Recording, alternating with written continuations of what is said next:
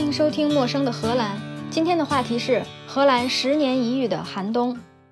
从两三天之前，荷兰各大媒体新闻都在广播一件事情，就是从今天晚上开始，荷兰降温，低温会持续一到两个礼拜，最低夜间零下十五度，白天零下十度，并伴有十五到三十厘米的降雪。在手机上看天气预报的时候，从今天到下周末，屏幕上只能看到一排雪花，雪花把字都盖住了。对于我们北方人来说，这是冬天的常态；但是对于荷兰来说，这是一个了不得的大事儿。上一次这样的持续低温是在2012年，气温是零下15度到零下23度。最近一百年，荷兰最低气温是一九四二年一月底，零下27度。那个时候住宅还没有隔热，也没有暖气，很多家庭里的摆设都冻冰了。在这个恶劣天气来临的时候，我们村里的人都在干嘛呢？大家一边在忙着准备吃的，因为快递从明天开始就不送了。出门地太滑，而且大部分的路都会被雪盖住，也不知道一脚踩在哪儿。能不出门的就都不出门了。另外，大家忙着把室外的花都挪进室内来，忙着换冬季轮胎，还有就是把窗户外面的木头窗都关起来。说到窗户外面这个木头窗户，可能很多人不知道我在说什么。就有点像双层玻璃的作用，在窗户的外面还有一个像门一样的东西，就说关上的时候从外边看看到的是一个门，而不是玻璃窗。在门和玻璃之间形成了一层空气，这层空气就起到了保温的作用。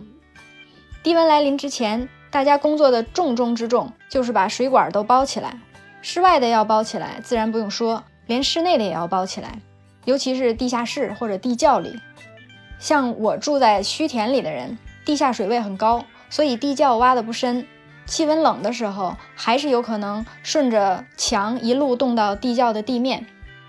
昨天就有邻居跑过来，特意跟我说，明天一定要把地窖里的水管都包起来，而且储藏间里的壁炉也要烧起来，保证储藏间地底下的水管，还有储藏间隔壁的厕所的水箱都不会冻冰。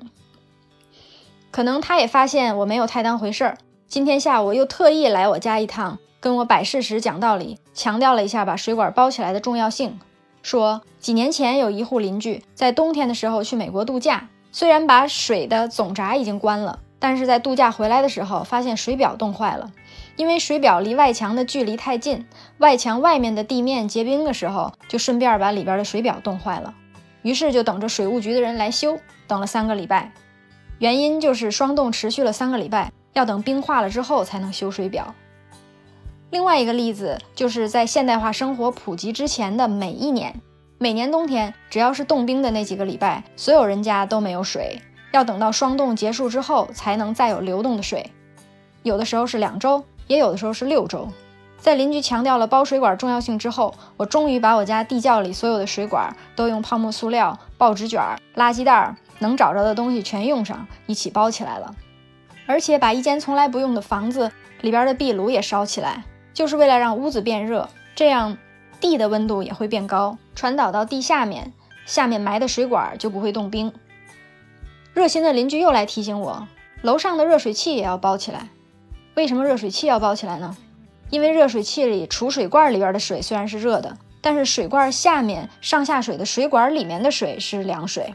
而且这些水管都是沿着墙壁走的，如果墙外面是零下十五度，这些水管也很容易冻坏。自从来到荷兰之后，我总觉得荷兰的基础设施特别脆弱，只要一下雪，哪怕是下了一厘米都不到的雪，火车就停运，各种基础设施服务都受到影响。只要气温一到零下，上班的也不用上了，学校也不开学了。而且只要零下的温度持续两三天，连供水。这个事儿都需要大家集体讨论才能解决。回想起在北方，每天早晨起来先把水龙头化开，通常是早晨例行的事项之一。不知道怎么到了荷兰就必须得等上几周，等到气温上升到零度为止。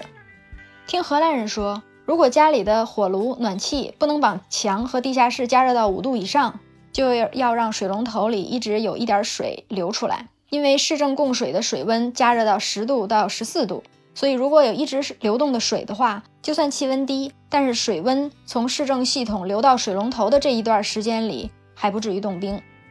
未来一周的严寒天气到底有多么影响人们的正常生活呢？不但快递停了，连新冠测试也停了，疫苗也不打了，整个荷兰的生活都被冻住了。但是荷兰人民还是很兴奋的，尤其是那些住在城市里不用担心水管冻坏的那一波。荷兰人特别喜欢滑冰，每年圣诞节前后，大城市的市中心广场上都会人造一小块冰场，大概有一百平米或者八十平米的样子。每天早晨到晚上，里面的人就跟下饺子一样。如果赶上十年一遇的寒冬，运河都结冰的话，就会有一个让全荷兰人民都很兴奋的活动——十一城滑冰旅行。叫 Elfstedentocht，说的就是沿着你家门口的运河一路滑冰，就可以绕着荷兰北方各省溜一圈，经过十一个主要城市，全程一百九十九公里。这个赛事每年由一个董事会和二十二个地区的负责人共同准备，要求整个路线上的冰厚度必须至少十五公分，而且要所有二十二位负责人都同意才能举行。在整条路线上，如果有太矮的桥，或者赶上了运河的尽头，就会有告示告诉参加的人要从什么地方先慢慢走两步，再继续滑。一天滑完全程的人就可以得到一个勋章。上一次这个活动是一九九七年组织的，有很多人参加。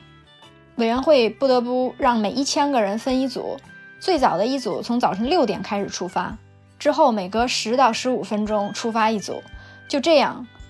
大概出发了四五个小时，也就是说，最后一个人出发的时候，第一个人可能已经滑完了。按一个小时出发五千人算，估计有两万多人参加。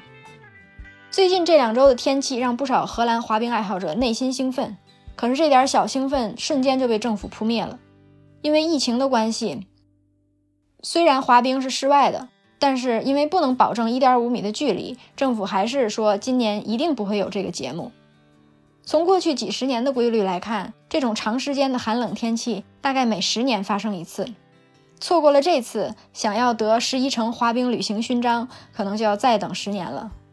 有人在社交媒体上开政府在疫情期间规则的玩笑，假装做成政府通告，说有关即将降雪的规则：一、雪橇的绳子至少一点五米；二、不许把雪直接糊在别人的脸上，除非他戴了口罩。三，绝不能用手直接触摸做的雪球。四，每人只能堆一个雪人。五，不许帮别人堆雪人。六，遇到跌倒的老人，请您先接种疫苗，然后再去帮忙。七，祝您在雪地里玩得愉快。以上就是今天的内容。陌生的荷兰，下次见。